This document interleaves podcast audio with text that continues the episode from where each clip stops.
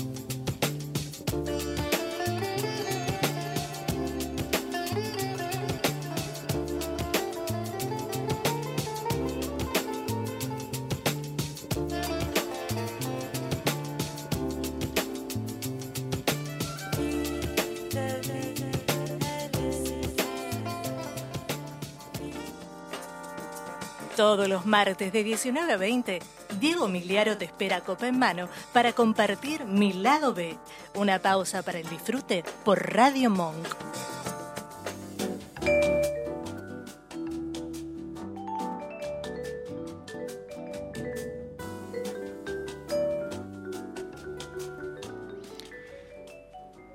¿Cómo están? Bienvenidos a la pausa que propone mi lado B, copa en mano, el momento de, disfrute, de, relax, para, bajar algún cambio y dedicarle un tiempo a, los sentidos.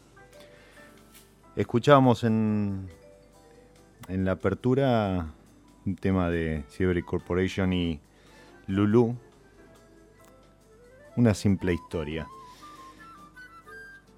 cosa que nuestro invitado de hoy podría resumir en pocas palabras, pero que si la ponemos sobre la mesa y, lo, empezamos a desmenuzar, de simple no tiene nada, es una, larga carrera, un, largo recorrido que hoy lo tiene sentado en, en una posición de privilegio, pero también de orgullo para la industria del vino argentino, para la comunicación del vino argentino y para la sommeliería argentina. Bienvenido Andrés a mi lado Gracias Diego, un placer estar acá. Placer nuestro y mío y, de, los, de los que nos están escuchando y acompañando eh, esta pausa. Andrés es presidente de la Asociación de Sommelería Internacional, eh, una entidad que acaba de cumplir 50 años y que agrupa a más de 60, 50, 60. 60 países. Más de 60 países. 60 asociaciones, nacionales de sommeliers que a su vez agrupan a 35, 40 mil sommeliers en todos los continentes.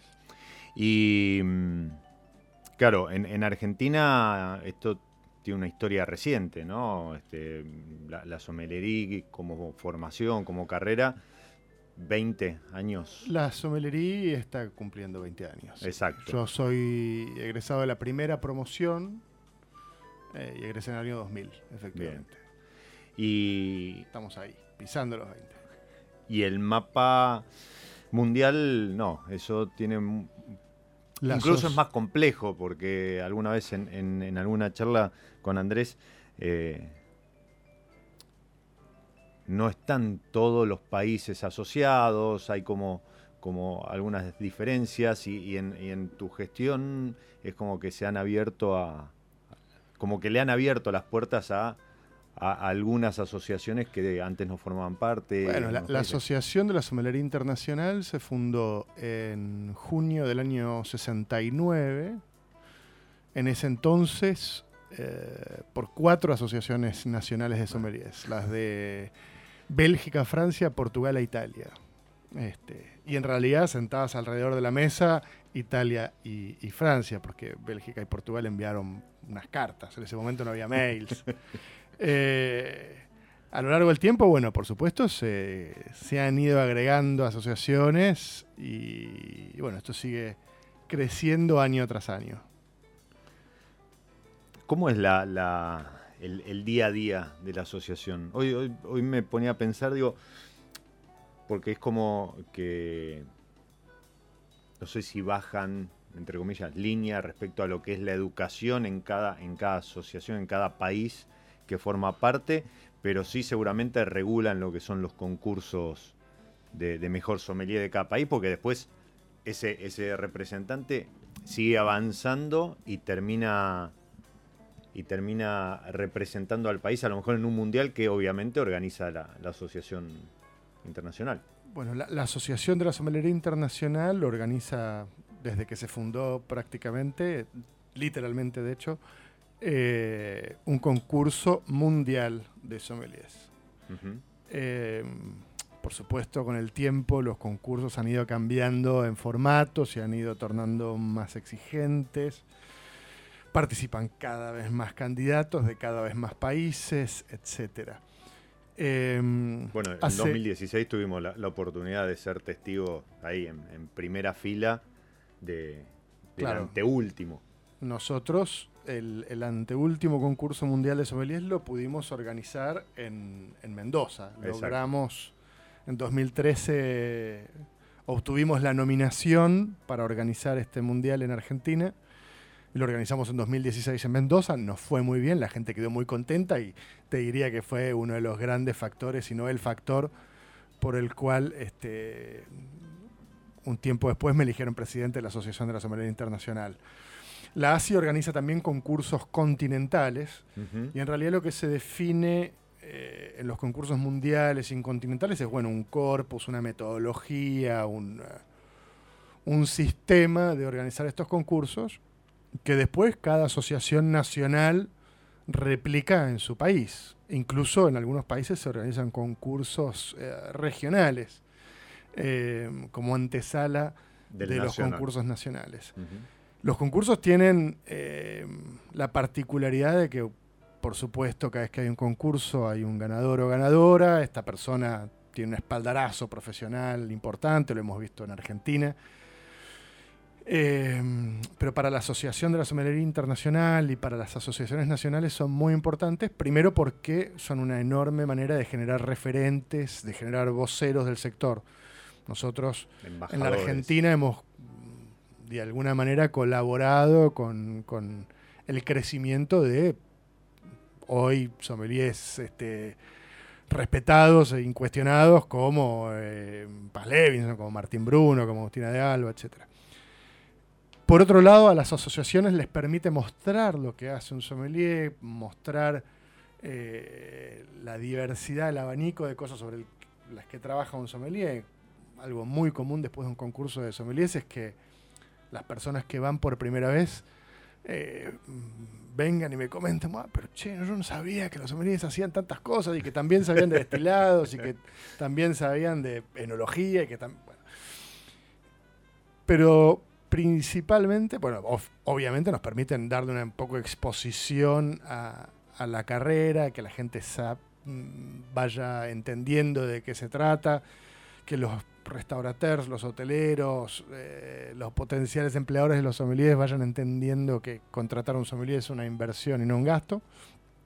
y también va de la mano con esto, o sea, que no solo el sommelier abra la cabeza respecto a las ramas de, los campos de aplicación de la carrera, sino que también el, hotelero o, el, tipo que tiene un restaurante y tiene un sommelier asociado a, ah, bueno, es el que va a descorchar el vino y lo va a servir o es el que me arma la carta. No, no.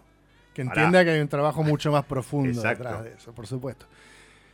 Y principalmente lo que, digamos, la parte del iceberg que va abajo del agua es que por cada concurso de sommeliers que se hacen hay un ganador, pero hay decenas o cientos de sommeliers que están entrenando, están estudiando, están catando, están practicando, se están esforzando en ser mejores profesionales, lo que nos ayuda a gradualmente ir subiendo el promedio general de la sommelería de un país o del mundo en el caso de la internacional. Eh, y por este motivo, la verdad es que cada vez se hacen más concursos, ahora hay también concursos regionales, empezaron que los países escandinavos hacen sus concursos, los bálticos, en Europa del Este porque estamos viendo que cuanto más concursos hay, más eh, avanza la profesión. No, totalmente, le da otra exposición, eh, como decías, crea referentes, el que está estudiando dice, uy, pará, bueno, se pone a lo mejor como meta, y además entre los mismos sommeliers o los que han participado, vos te pones a hablar y te dicen que tenés que participar. O sea, en algún momento está muy bueno que este, el sommelier participe, que se ponga a prueba como desafío personal, pero además por esto que vos decías, ¿no? Por todo un tema de actualización y, lo que te lleva a, presentarte al concurso respecto a, primero, bueno, el tema de el, segundo idioma, eh, en el cual te despega un poco del día a día, porque si ya, o sea, si vos trabajás en la profesión, pero trabajás solamente, no sé, en Argentina, caso nuestro, en español, que ya te tengas que preparar en otro idioma, bueno, eso además le agrega un plus que después también te puede abrir la cabeza y te abre, te muestra a, posibles empleadores o,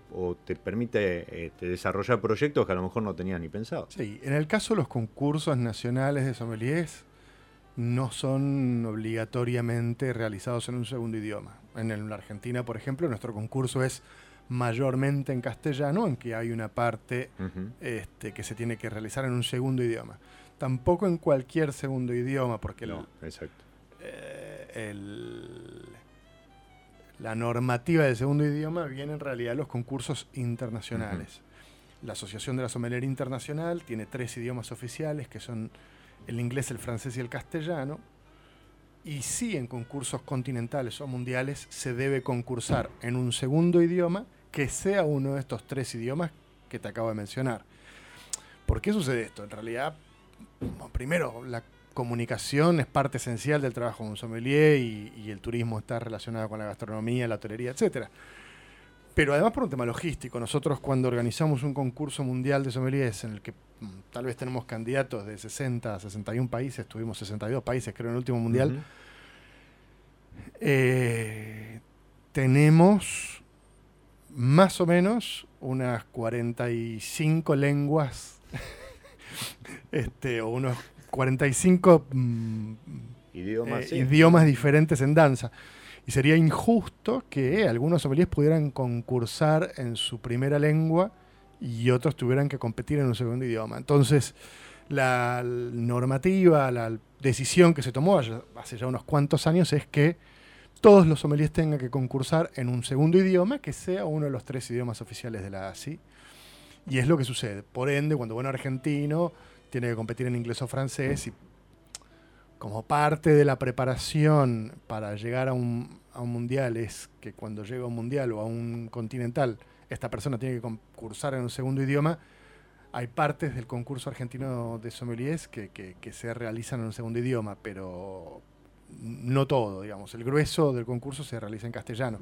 Lo importante de concursar para la gente que concursa, la razón por la cual muchos de los sommeliers que, que han concursado cuando conversas con ellos te dicen que tenés que presentarte, es tiene que ver con dos o tres cosas. Lo, primero y principal es que la mejor manera de prepararse para ganar un concurso es concursando. No, últimamente la competencia se está tornando tan alta que, es raro que una persona gane en su primer intento. Em, lo normal es que una persona se vaya presentando, vaya concursando, vaya adquiriendo experiencia, vaya aprendiendo a... No, y aparte aprendiendo a manejar sus nervios. Sí, sí, bueno, e, en, ese sentido. En, el concurso los nervios te, te, te, quitan, te bajan tu performance de una manera importante.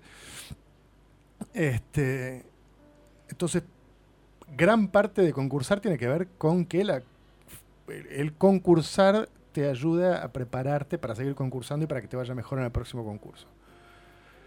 Pero lo de fondo, lo, realmente importante, lo que yo creo que es significativo, es que em, hay una etiqueta de un vino bastante conocido acá que habla de, que la batalla más importante que uno da en la vida es la que uno da con consigo mismo, ¿no? Eh, y de esto se trata esto de concursar. Yo no conozco ningún sommelier que haya concursado que no haya salido siendo un mejor profesional de un concurso de lo que entró todas las personas que concursan en el, en el proceso de concursar estudian, entrenan, catan, aprenden. Durante el concurso se conocen a sí mismos, eh, se dan cuenta de cuáles son sus puntos fuertes, de cuáles son sus debilidades. Y ganen o pierdan, lo cierto es que todos salen mejores profesionales de lo que entraron. Seguro, eso creo que cuando, cuando te pones a prueba vos mismo, más allá de, que es parte también del autoconocimiento, esta, esta, esta, frase que, habla del enemigo interno, eh, seguro, o sea, eh, eh, te conoces aún más, conoces mejor tus miedos, tus fortalezas, tus debilidades, y, seguro, eso te, fortalece, primero como persona y segundo como, como profesional, si, si la prueba a la que te estás sometiendo es sobre tu, tu métier, su, tu, tu profesión. ¿Y el presidente de la ASI en, todo esto, como más allá de recorrer quienes, te seguimos, quienes, te seguimos en redes podemos ver que este que, incluso hasta y eso eso la verdad fue y me contarás tu, experiencia personal pero pero creo que es muy valorable cuando diste parte del discurso en, Japón. Sí. En, en japonés este, con, todo lo que eso significa para, la cultura oriental. Eh, bueno, más allá de eso, esas perlitas, ¿qué, otra, qué otra función? O sea, ¿cómo, ¿cómo articular? Bueno, este año estuvieron trabajando también con, el festejo de los 50 años, pero... Sí, a ver, eh, la ASI es una asociación civil sin fines de lucro fundada hace 50 años, compuesta por 60 países. Eh, tenemos un directorio de ocho personas que vivimos en ocho países diferentes, en cuatro continentes diferentes. ¿Tiene, sede? Tenemos una sede formal, administrativa, administrativa en, Francia, que es donde se constituyó la ASI cuando se fundó hace 50 años, donde está nuestra cuenta bancaria, nuestro tesorero. Eh, mm, nosotros, por regla general, digamos, físicamente la asociación organiza por año uno o dos concursos.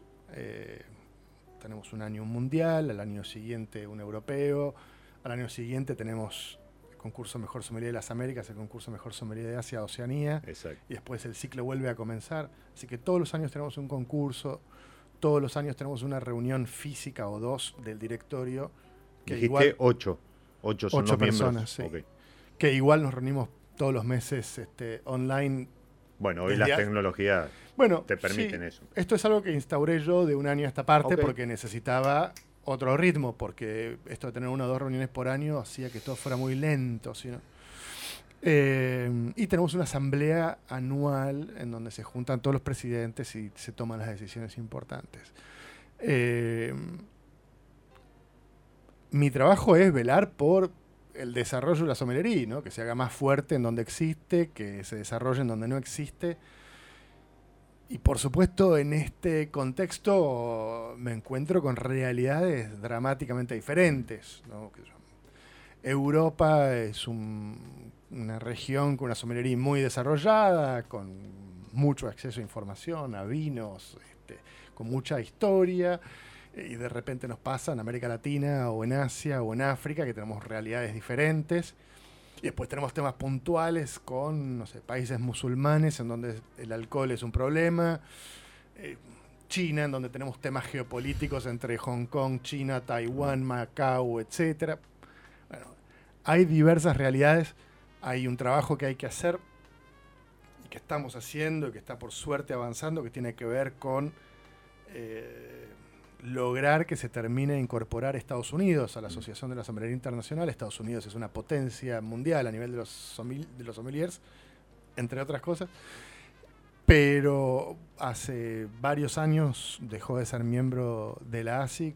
Entonces ahora estamos conversando con ellos, que están armando una asociación nacional, sommeliers referentes de Estados Unidos, para participar de lo que es nuestra asociación. De hecho, ya organizaron este año un concurso nacional en Estados Unidos para elegir un candidato que participó después del Mundial. Ya vinieron a nuestra Asamblea General, ya están más o menos operativos.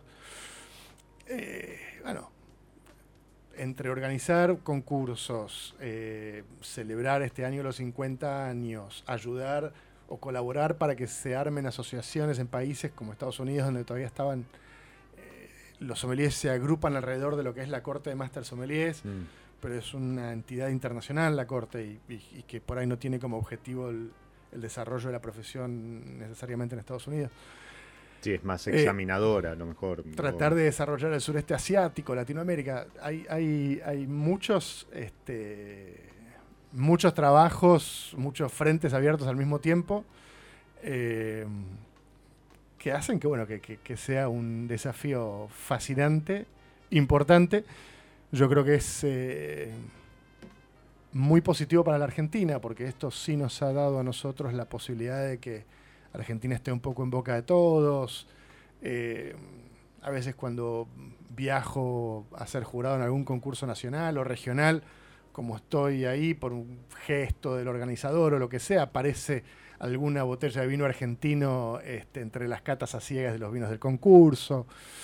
Em, bueno, los sommeliers gradualmente, ya diría desde incluso antes de que me eligieran a mí como presidente, desde que hicimos el, Mundial en Mendoza, bueno, ya aparecen preguntas sobre Argentina en los concursos, entonces cualquiera que quiera ser competitivo en un concurso de sommelería tiene que estudiar sobre Argentina, catar vinos de Argentina, estar familiarizados por lo menos Sí, eso lo, comentaba, yo este año rendí el nivel 3 de WSET y Argentina ya ocupa, es un capítulo, este, obviamente, ¿no? No, no con la profundidad a lo mejor con la que estamos acostumbrados, los que estamos día a día eh, no sé, los que estuvimos recorriendo ayer, en, la guía descorchado. En, los manuales, por supuesto, que Francia, Italia, España tienen muchas más páginas que Argentina. Pero Argentina comienza a ser un capítulo. Totalmente. Eh, totalmente. Eso acompañado eso es teoría, pero esto porque viene acompañado de un desarrollo enológico importante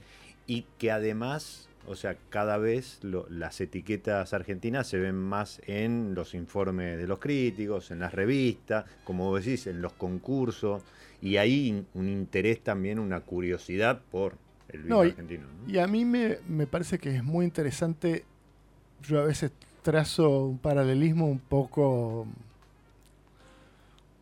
poco rústico, un poco burdo de mi parte, pero a mí me parece que en un punto el mundo del vino tiene algunas similitudes con el de la moda.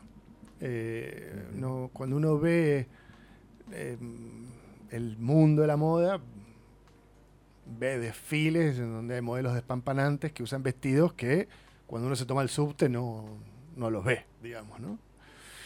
Eh, y después esas mismas marcas que mostraron este vestido que en la vida real no usa nadie, bueno, pues ganan plata vendiendo jeans y camisas. Eh, en el mundo del vino pasa algo de esto. En el mundo del vino hay un lugar en donde hay un, una elite, la puntita de la pirámide de los grandes vinos del mundo, que a todos nos deslumbran y, y que a los sommeliers nos atraen particularmente, a los coleccionistas, a los fanáticos. Después, bueno, la verdad es que el grueso del vino que se toma en el mundo no son los vinos de 3, 4, 5, 10 mil dólares. Ni muchísimo menos, ni siquiera los de mil pesos. No, no, totalmente. Entonces, eh, hay un lugar en donde eh, los sommeliers del mundo, cuando acá hicimos un mundial, no sé, el sommelier que venía a concursar por Francia era el sommelier del Hotel Mandarin Oriental de eh, París. El sommelier que venía de Indonesia era el sommelier de el Ritz-Carlton de Bali. El sommelier que venía de Perú era el sommelier de Central, el mejor restaurante de Latinoamérica. Entonces, ¿qué te quiero decir con esto? Los, los sommeliers en un lugar son como los si, la analogía que yo trazaba entre la moda y el vino es válida, son como los editores de Vogue. son como, son como los, las personas que curan las cartas de vino de los restaurantes en donde la imagen de los vinos de más alta gama del mundo se construyen. Entonces, que nosotros podamos eh, lograr que los mejores sommeliers del mundo vengan a Argentina, si nosotros logramos que nuestros sommeliers sean respetados viajen el resto del mundo y sean empleados por grandes restaurantes. Si nosotros logramos que nuestros hermanos latinoamericanos que quieran estudiar sommelería vengan a formarse a la Argentina, pues estamos construyendo una red de embajadores del vino argentino, de editores de estas revistas que son quienes prescriben, quienes le dicen a los consumidores más sofisticados del mundo que vinos tomar. Y si nosotros logramos colocar nuestro vinito argentino en esa pasarela, eh, después eso obviamente va a repercutir en, vender más vino argentino en todos los segmentos. la imagen del vino eh, va de arriba hacia abajo en ese sentido.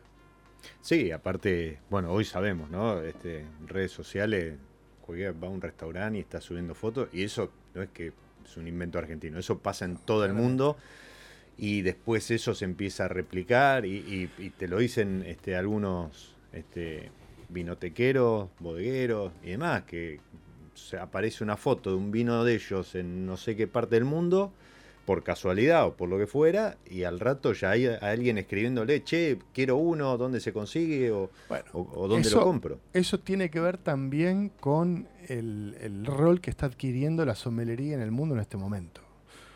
Nosotros hace 10 años estábamos acostumbrados a un mundo en el que había tres o cuatro revistas y un crítico, dos, que eran los kingmakers. ¿no? eran te levantaban el pulgar, te ponían más de 90 puntos, vos vendías toda tu producción, te bajaban el pulgar, te ponían menos de 90 puntos y estabas en problemas. Y lo cierto es que hoy eh, ellos siguen existiendo y siguen teniendo relevancia, por supuesto.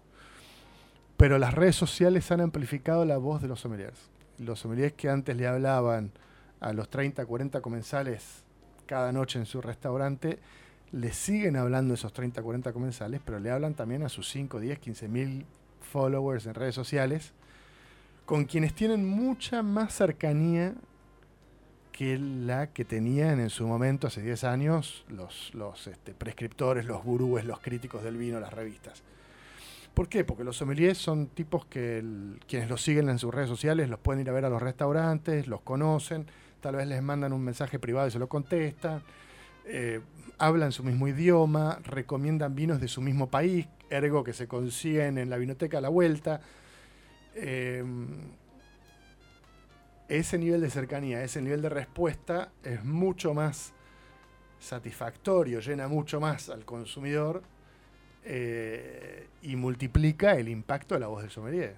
sí, eh, lo, ubica en un, lugar de igual a igual, ¿no? Este, un par con un conocimiento avanzado y no es esa figura de gurú que te decía, este vino son 95 puntos y es el que vale, este tiene 80, y se suma no eso, aparecen. Y se suma eso también a otra característica que tiene el trabajo del sommelier, que es. Esto es algo que es una hipótesis mía, pero creo que a diferencia de muchas otras carreras en donde los profesionales tienden a competir mucho, los sommeliers tendemos a colaborar. Fíjate, bueno, de hecho es raro encontrar una asociación internacional como la ASI, con agrupaciones nacionales de 60 países, en donde todo el mundo colabore. No hay muchas profesiones en donde esto No, sucede. eh, te, te iba a preguntar, eso lo Eh, tenía por ahí anotado. Eh, en- a nivel del vino es la única, ¿no? Porque la Organización Internacional de Bueno, la Vid y... La Organización Internacional de la Vid y el Vino es la organización que agrupa a las entidades estatales, nacionales, en este caso en Argentina es el INB quien participa, el Instituto Nacional de Vitivinicultura, que depende del Poder Ejecutivo de la Nación, quien participa eh, representando a la Argentina en la OIB. Y ellos se ocupan de viticultura, enología, de procesos, de, de- de análisis, en- de, de, de- otra cosa, no demás. sommelerín, No. no, necesariamente. Eh, existe la Corte de Master Sommeliers que agrupa a, al- un par de cientos de sommeliers que han pasado este examen dificilísimo alrededor del mundo. Eh, existe Gilsom en Estados Unidos, que Mm. es como para quienes no son todavía Master Sommeliers, pero bueno, están siéndolo. Es parte, digamos, orgánica de la formación de los sommeliers que están, eh, en su gran mayoría, eh, intentando acceder al grado de Master Candidato. Sommelier. Mm. Pero, pero fuera de eso no. Fuera de eso no. Esta es la organización internacional que agrupa a los sommeliers del mundo. A todos, aparte, ¿no? Eh, y yo creo que además hay un lugar en donde, como el universo del vino es tan grande, eh, como todos los años hay nuevas regiones productoras, nuevas bodegas, eh, las mismas bodegas de antes que elaboran una nueva añada. El, el universo del vino es tan absolutamente inabarcable que los sommeliers tenemos casi una necesidad de colaborar entre nosotros y de contactar o de estar comunicados con sommeliers a quienes respetamos para que nos avisen de alguna manera cuando aparecen vinos o productores o cosas que valen la pena. ¿no? Este, entonces sí, también hay una red, una red, eh, eso iba a decir. de colaboración virtual eh, detrás de lo que es la Asociación de la Sommelería Internacional. Y que la Asociación de la Sommelería Internacional ayuda a construir, porque al armar todos estos concursos juntamos a sommeliers de todo el mundo en un país una, dos, tres veces por año. Entre ellos concursan, pero al mismo tiempo se hacen amigos, salen, se toman un vino, después quedan conectados por redes sociales y después, bueno, cuando alguien en España o en Italia o en Rusia o en Serbia o en China necesita algo sobre Argentina o quiere conocer algún productor nuevo, lo que fuera, me llama a mí o, llama a Martín Bruno o llama... Eh, y esto es fascinante, esto es fascinante. Y que nosotros podemos ser actores centrales de este proceso no puede sino redundar en beneficio de la vitinicultura argentina toda. Está claro que todos nuestros productores, que nuestra vinicultura se beneficia de este proceso. Sí, al fin y al cabo es comunicación del vino que la columna de la sommelería, ¿no? Al fin y al cabo lo, lo que hace un sommelier es, es eso, es comunicarlo en servicio, en, en una cata. en- Claro, pero aparte nosotros estamos hablando al consumidor en el momento en el que más quiere escuchar lo que nosotros tenemos para decir. Uno puede ver un aviso en la ruta, No, bueno, no, uno no, va manejando, sí. uno va manejando, ve el aviso en la ruta y sí me comunicaron algo. No, no, pero es... Pero es- pasó. Es, Ahora, en cuando el momento el- en que lo, lo está, lo está Cuando probando... una persona está sentada en una mesa con una carta de vinos en la mano preguntando si toma el Malbec de los Chacalles o el Malbec de Gualtallarí o el Malbec de la Patagonia, ahí sí te quiere escuchar. Y ahí sí te presta atención. Y ahí sí saca la billetera y paga el vino que está por tomarse. Sí, totalmente. Y ahí sí eh, llega el sommelier con una botella y a todos los comensales le brillan los ojos mientras ese sommelier está abriendo y sirviendo esa botella en anticipación del vino que les va a llegar. Entonces el, el, el, el sommelier lo que tiene es que tiene casi una, una precisión quirúrgica en, en cuándo y cómo comunica. ¿no? Sí, sí, es la, la- en comunicaciones, en telecomunicaciones, se llama la última milla, ¿no? Que es el cable que baja del poste a tu casa. Exactamente.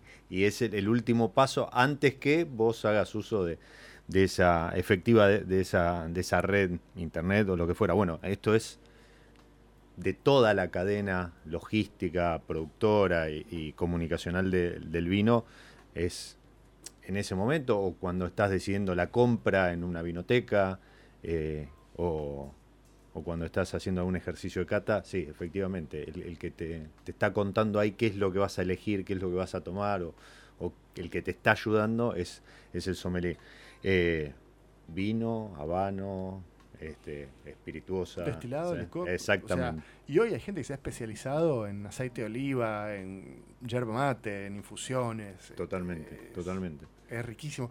Y de hecho, gran parte del proceso que estamos viendo en la sommelería en el mundo es que el sommelier, si bien la definición pura y dura del sommelier es, bueno, la persona que trabaja en un hotel, en un restaurante, comprando, eligiendo vinos, este, estivándolos, armando una carta, asesorando a los comensales que quieran ser asesorados eh, bueno, de repente hoy vemos que hay sommeliers que empiezan a trabajar en mm, eh, comunicación, en docencia, en eventos, en vinotecas, en distribución, en ventas, en eh, turismo, los que están en las zonas vitivinícolas.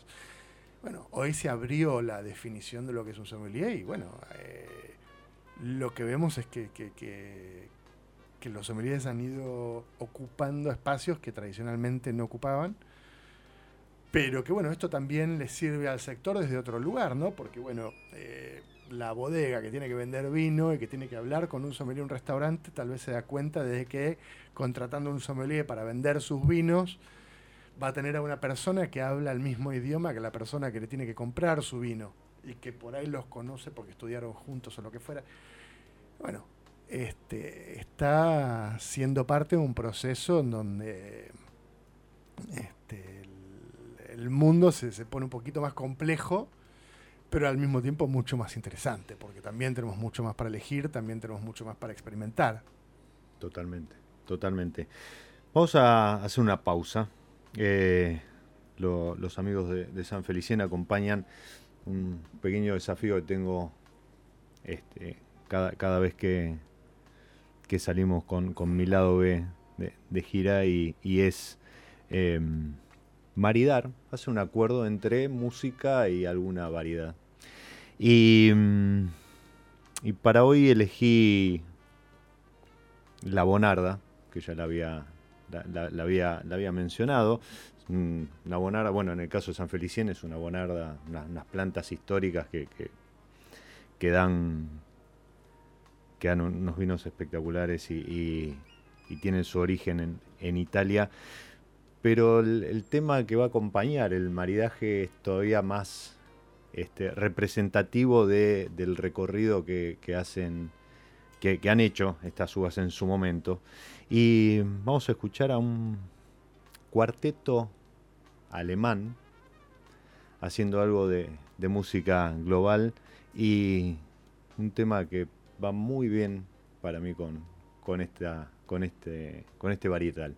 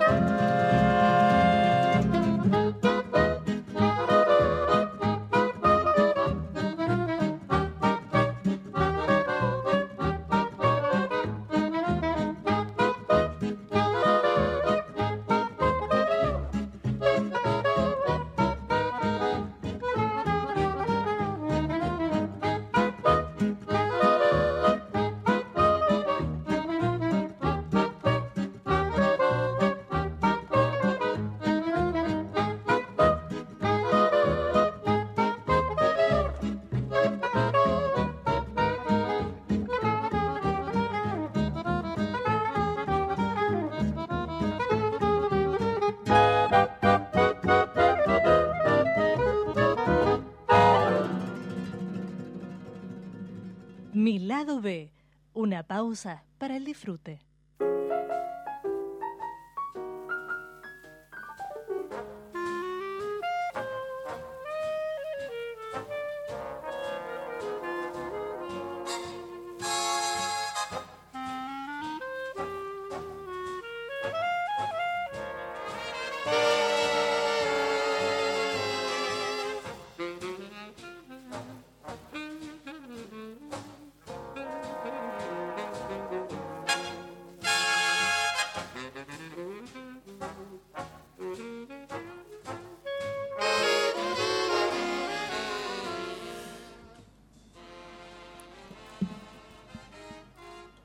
Fe de ratas. De erratas, no de, ratas. Em, bueno, aclaremos que la Bonarda argentina no es ni argentina, ni italiana. Ni Bonarda. ni Bonarda. y, es este. Yo tenía el dato, no, sabía que en su totalidad, y, Andrés en, en la pausa me lo confirmaba, que si era la que se conoce internacionalmente como Corbeau en Francia o, Carbono en, Estados Unidos. Pero el dato que me aportaba en la pausa me parece interesante es que el INB buscó rasgos genéticos y el 100% que encontró hasta ahora. Sí, acá nosotros teníamos lo que nosotros históricamente denominamos bonarda. Eh, habían ya algunas sospechas, porque la bonarda de la Argentina no tenía nada que ver con la bonarda de Italia. Este, hasta que haciendo estudios genéticos se descubrió que lo que había acá no era, no era bonarda, lo que nosotros llamamos bonarda no era bonarda, sino corbó o, carbono, como bien decías, em, que es una variedad originalmente del este de Francia, eh, no de Italia. Y bueno, lo que sí se hizo fue un, relevo, no sé si de absolutamente todos los viñedos, pero sí sé que durante un tiempo largo el INB estuvo investigando y viendo viñedo por viñedo de Bonarda a ver si es que efectivamente había algunos viñedos de Corbó y otros de Bonarda, y no, en principio son, este, por lo menos la enorme mayoría este, de los viñedos, de los que se sabe, de los que se conocen, este, o de lo que ha trascendido, son Corbó. digo, si hubiera aparecido un Bonarda italiano, creo que hubiera trascendido. Ante todo esto, algunos deciden seguir etiquetándolo como Bonarda, otros le han puesto Bonarda Argentina, otros le han puesto Corbó, algunos menos. Eh, bueno, Estamos en, proceso de definir qué hacemos con nuestra bonarda, pero igual el, la queremos y, lo cierto es que lo que para mí hay que destacar de la bonarda, eh, que yo le sigo diciendo bonarda porque todo el mundo la conoce como bonarda, Es, que, es, que, es una variedad que durante mucho tiempo no entendimos muy bien. Durante mucho mm. tiempo nosotros tratamos de hacer eh, vinos de Burdeos con la bonarda, ¿no? que, que el vino tuviera mucho cuerpo, tuviera mucha madera, tuviera mucho color, mucha extracción. Y lo cierto es que nos estamos dando cuenta de que la bonarda funciona mejor cuando es eh, un poquito menos concentrada, tiene un poquito menos de madera, tiene un poquito más de frescura. Eh, la dejas expresarse. La dejas expresarse, no la empujas tanto para que sea tan musculosa. Y, hoy estamos viendo grandísimos vinos elaborados con esta variedad. Bueno, el tema era, te haces el, americano, ¿no? Este, un tema, tema muy conocido. Bien podría ser te haces la italiana. En el caso de la bonarda argentina, pero. Y, yo igual la voy a seguir recomendando con pastas y con Totalmente. como siempre, digamos. Para, es, para mí el acuerdo, el acuerdo de, bonarda y, en cualquiera de sus dos versiones, o sea, en esa más corpulenta y más, o en esta que está saliendo ahora un poco más expresiva, más aromática, más eh, bebible, este, con, un alto índice de chupabilidad, como, como se dice por ahí, eh, también va perfectamente con unas pastas. Sí, sí, sí, Hay que recuperar además esto de que la pasta, la pizza se tome, se coma con, con vino. Totalmente, este, totalmente. Cualquier cosa se coma con vino. Eh, antes hablamos de los 50 años de, la ASIP. Eh, estaba la botella de, este San Felicien Natur todavía cerrada. Este, me gustaría brindar por esos 50 años ya no. Muchas gracias. Este, y por porque estés acá acompañándonos. Vos sabés que es muy curioso, hace. Este año fueron también los 50 años de, la Unión de la Sombrería Francesa. Francia, antes de la fundación de la ACID, tenía algunas asociaciones regionales. Hoy, de hecho, sigue siendo una federación de asociaciones regionales. Y cuando salió la oportunidad de fundar la internacional, se dieron cuenta que tenían que fundar la nacional. Entonces, la nacional se funda una semana antes de la internacional. Y en, el, en la celebración de los 50 años de la Unión de la Sommelería Francesa, estuve con una de los seis personas que estuvieron alrededor de la mesa cuando se fundó, una de las únicas dos que están vivas. Eh, un sommelier de, de la zona de Lyon que trabajó en la ASI, en la Unión de la Sommelier Francesa, en su asociación regional, durante 40, 50 años. Tipo fascinante, Henri Piot. Y le pregunté, le digo, cuando fundaron la asociación, ¿en qué están pensando? O sea, ¿cuál era el objetivo inicial hace 50 años? Y él me dijo, nosotros queríamos desarrollar la figura del sommelier, apoyar a los sommeliers, porque en ese momento no había mucho reconocimiento, pero además no había formación, no había carrera, no, había libros, no había acceso a vinos del mundo. Eh, queríamos este, de alguna manera concientizar a los consumidores y encargarnos de que los restaurantes entendieran los beneficios de contratar a un sommelier y queríamos encargarnos o ayudar a que los sommeliers fueran, digamos, beneficiosos y, y, redituables tanto para comensales como para empleadores. Y queríamos defender un estilo de vida asociado a la producción vitivinícola. O sea, básicamente servir a los colegas, servir a los comensales, servir a los empleadores, servir a los productores y al estilo de vina que viene con, con la producción del vino. Y es fascinante, y esos objetivos han permanecido, digamos. Hoy en día me preguntas a mí cuáles son los objetivos de la ASI y siguen siendo más o menos los mismos.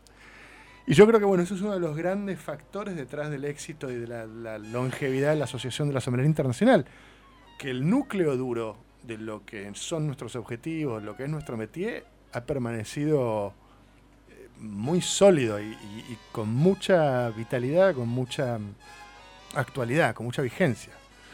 Eh,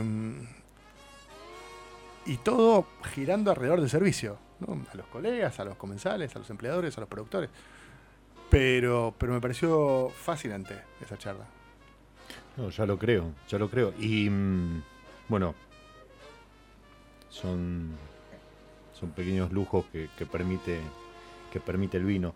Y si nos ponemos a pensar, eh, el vino tiene mucho más de historia, es, milenario, y tampoco cambió mucho. En el sentido de que, bueno, hay nuevas tecnologías y demás, pero... Ahora están un poco mejor. no, exacto, exacto. Se fue perfeccionando, la calidad es otra, pero en definitiva este, sigue siendo jugo de uva jugo fermentado. Sí, claramente. Eh, por eso es tan sano, por eso hace tanto bien, por eso también ha sido vigente a lo largo de miles de años. Exacto, exacto. La manzana de las bebidas, decía eh, Pasteur. Sí. exactamente, exactamente. Y hablando... Mm. Nos estaríamos tomando el espumoso con, con, este, con fervor. sí. Em, de, productores. Eh, tu familia, vos, tu hermano, eh, tienen una finca que para mí, y, alguna vez este, los contacté para, para cuando me tocó, cuando elegí escribir sobre la, la, una finca que hoy es, referente de, em, de uva de calidad, ¿sí?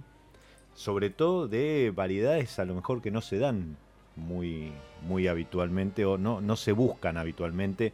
Y creo que hoy en Argentina, en las 6.500, 7.000 etiquetas que, que tiene el mercado, y que como vos decías antes, se renuevan añadas o sale una, una nueva y, y, ahora hay nuevos rosados y naranjos y demás. Em, cuando, cuando vos pensás como productor, ¿sí? Y pensás en un sommelier, ¿qué, qué lugar le das? A ver, nosotros sea, corrido del, del eh, presidente de la asociación. no, no, no, por supuesto. Yo soy, yo soy sommelier antes que productor. Bien, buen punto. Yo soy un productor porque antes era sommelier, de hecho. Em, no, no es que hay un viñedo en mi familia que ha pasado de generación en generación. No, no, no. Nosotros hace 10 años Exacto. Nos, sentamos mi padre y yo. Mi padre hacía forestación eh, y decidimos replicar un modelo que él estaba llevando adelante de forestación, pero con viñedos en vez de con árboles. Entonces ahora no teníamos el dinero para, para comprar una finca, lo que hicimos fue eh, armar un fideicomiso, conseguir inversores, con estos inversores compramos una finca, la empezamos a plantar en el Valle de Uco, en una zona de mucha calidad, eh, y hoy, bueno, le vendemos uva a, muchas bodegas de la Argentina, algunas de las cuales hacen algunos single vineyards, entonces, bueno, por esto es que decías vos que, que, tal vez la, finca se ha ido prestigiando, si es que el verbo existe. Eh, yo en tanto productor eh, creo que el sommelier es una figura absolutamente vital en la comunicación de vinos de alta gama, de vinos de producciones pequeñas, de single vineyard, de vinos que además buscan hablar del origen del que provienen. hay, hay, un lugar en donde, vos hablabas recién eh, del Gewürztraminer. El Gewürztraminer es una variedad bastante poco implantada en la Argentina, que puede elaborar, con la que se pueden elaborar muy grandes vinos. Eh, pero bueno, no es el, mainstream, no es este. No, no, está claro. La gente no entra al supermercado a buscarse una botella de Gewürztraminer, ¿no? Un Sauvignon Blanc, un Chardonnay, un Torrontés, que son las masivas, las más importantes.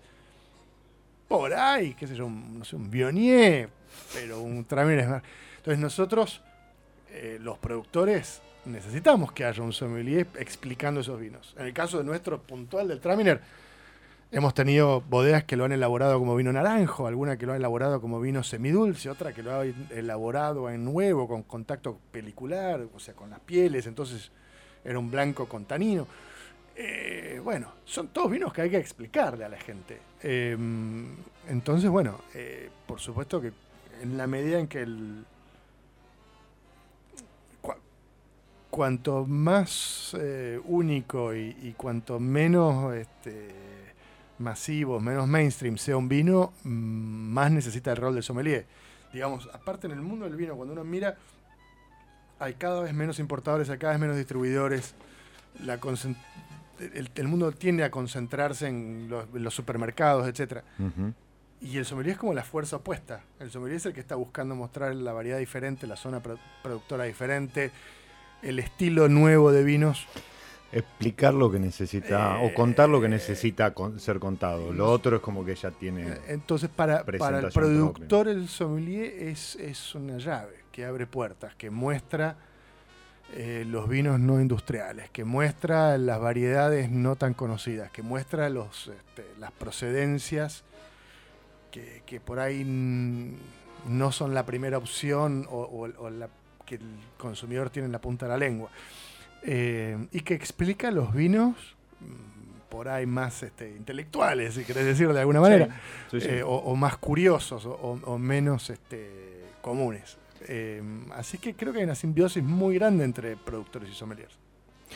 Me parece, me parece un, buen cierre de charla uniendo los dos extremos de esta, de esta cadena.